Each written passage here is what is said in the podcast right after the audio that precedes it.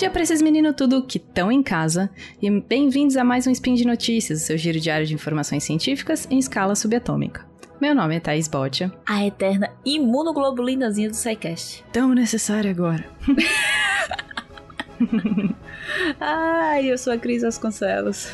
A eterna primeira de seu nome. E hoje, dia 25 Driadan do calendário Decatrium e terça, 20 de abril de 2021. Meu Deus do céu. Pega uhum. um café que a gente vai conversar um pouco sobre DNA antigo e saber se você aí, no conforto do seu lar, tem DNA de Neandertal. É, e isso não é um xingamento. Não é. Speed Notícias.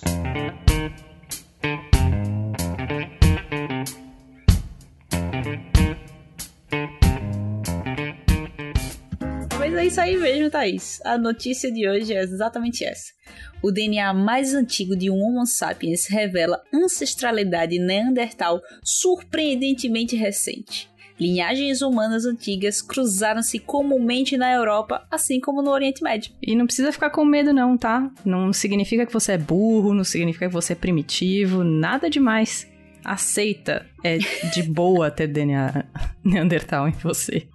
Mas, Cris, os cientistas que sequenciaram o DNA do Homo sapiens mais antigo já registrado aqui na Terra mostrando que muitos dos primeiros humanos da Europa eles tinham Neandertais em suas árvores genealógicas. No entanto, esses indivíduos não estão relacionados a europeus, que a gente chama de posteriores, de acordo com estudos de genoma de restos mortais que datam de mais de 45 mil anos em cavernas tanto na Bulgária quanto na República Tcheca. A pesquisa, ela acrescenta evidências bem crescentes de que os humanos modernos se misturavam regularmente com neandertais e outros parentes já extintos.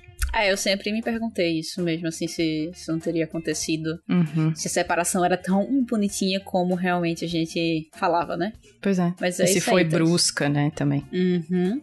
É isso aí, Thaís. A história genética dos primeiros humanos na Europa e na Ásia foi obscura. Embora os pesquisadores tenham sequenciado o DNA de Neandertais e outros parentes humanos extintos datando de 430 mil anos, há uma escassez de informações genéticas do período entre cerca de 47 e 40 mil anos atrás, conhecido como o Paleolítico Superior Inicial e nenhum DNA de Homo sapiens de antes desse período.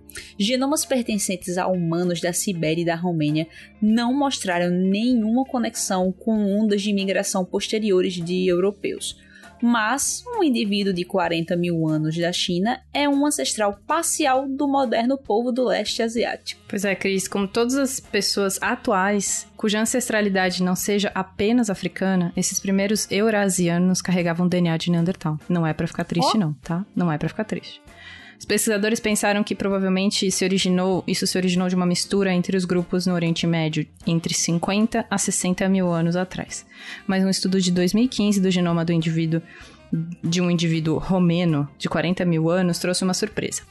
Um ancestral neandertal nas últimas 4 a 6 gerações, sugerindo que os humanos também cruzaram com neandertais na Europa.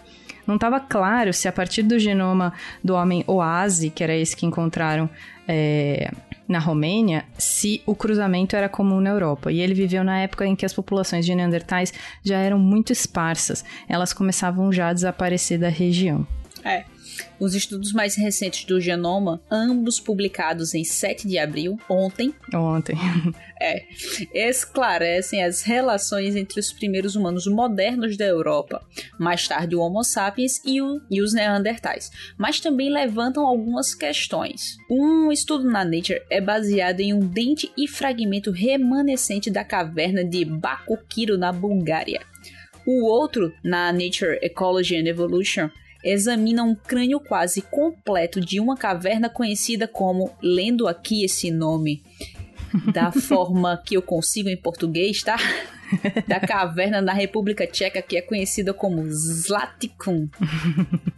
Esses três indivíduos dessa é, caverna na Bulgária, Bakukiro, eles são mais velhos. Eles têm uma idade entre 45.900 e 42.600 anos. E todos tiveram os antepassados neandertais recentes para eles, né? Recentes para eles.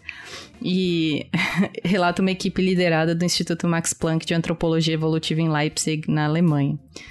Os genomas não africanos modernos geralmente abrigam cerca de 2% de ancestralidade neandertal, mas os indivíduos Bakukiro tinham um pouco mais de 3,4% a 3,8%. E os segmentos cromossômicos que encurtam em gerações sucessivas eram consideravelmente mais longos, ou seja, essa ideia de que. Porque tem uma ideia muito grande de que quando os Homo sapiens encontraram os Neandertais, houve uma briga maluca doida e eles morreram porque os humanos eram muito violentos com a presença de genes e de DNA neandertal no nosso DNA, isso dá a entender que não foi bem assim. Que teve cruzamento entre os dois humanoides. Então não tem como a gente fugir disso se a evidência tá na gente até hoje. Uhum. E um cruzamento viável, né? Total, um cruzamento viável. É. Porque está na gente até hoje. é, Thaís, mas aí ao medir esses segmentos, os pesquisadores estimaram que os indivíduos do Bakukiro tinham ancestrais neandertais nas últimas seis ou sete gerações. E provavelmente na Europa, não no Oriente Médio. A ancestralidade neandertal da mulher de Zlatikun remonta a muito mais tempo 70 ou 80 gerações, ou talvez 2.000, 3.000 anos. A equipe não conseguiu datar o crânio com precisão por causa da contaminação mas com base em sua ancestralidade neandertal, os pesquisadores suspeitam que ela tenha bem mais de 45 mil anos e esteja no mesmo estágio que os vestígios mais antigos de Bakukiro.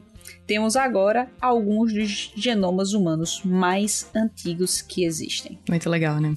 Muito. Os indivíduos mais velhos dessa caverna de Bakukiro e da fêmea de Zlatkun, eles não são aparentados com europeus posteriores, antigos ou modernos, que significa que as suas linhagens elas devem ter desaparecido da região. Mas os pesquisadores descobriram que o povo de Bakukiro compartilhava uma conexão com os asiáticos e nativos americanos contemporâneos. Eles sugerem que os restos mortais encontrados na caverna de Bakukiro representam uma população que já viveu na Eurásia, mas desapareceu na Europa e viveu na Ásia. O fato dos vários humanos de Bakukiro terem parentes neandertais muito recentes sugerem que os grupos se misturavam rotineiramente na Europa. Então é para parar com essa ideia de usar neandertal como um xingamento para pessoa.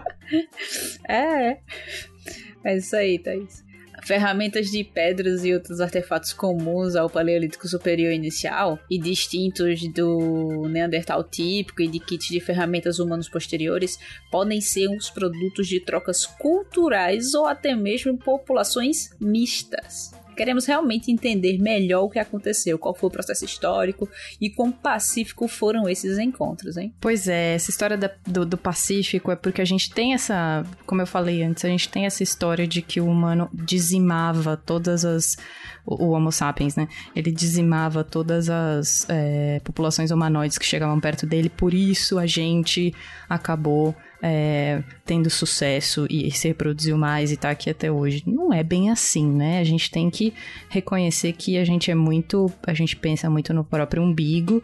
E que pode ser sim que a gente seja uma mistura de outros humanoides e acredito super nisso e não é pra gente menosprezar esse tipo de evidência. Né? Isso aí, Thaís. Penso mesmo. E por hoje é só. Ouça o Spin todos os dias para se atualizar quanto ao nosso passado de contato íntimo com os Neandertais.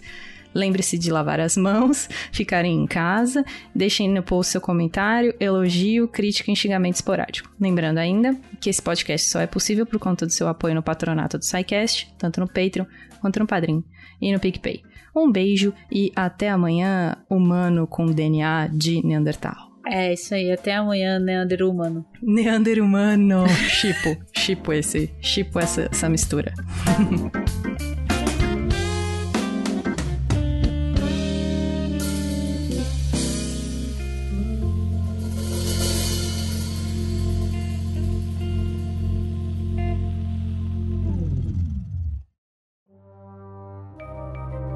Este programa foi produzido por Mentes Deviantes. deviante.com.br.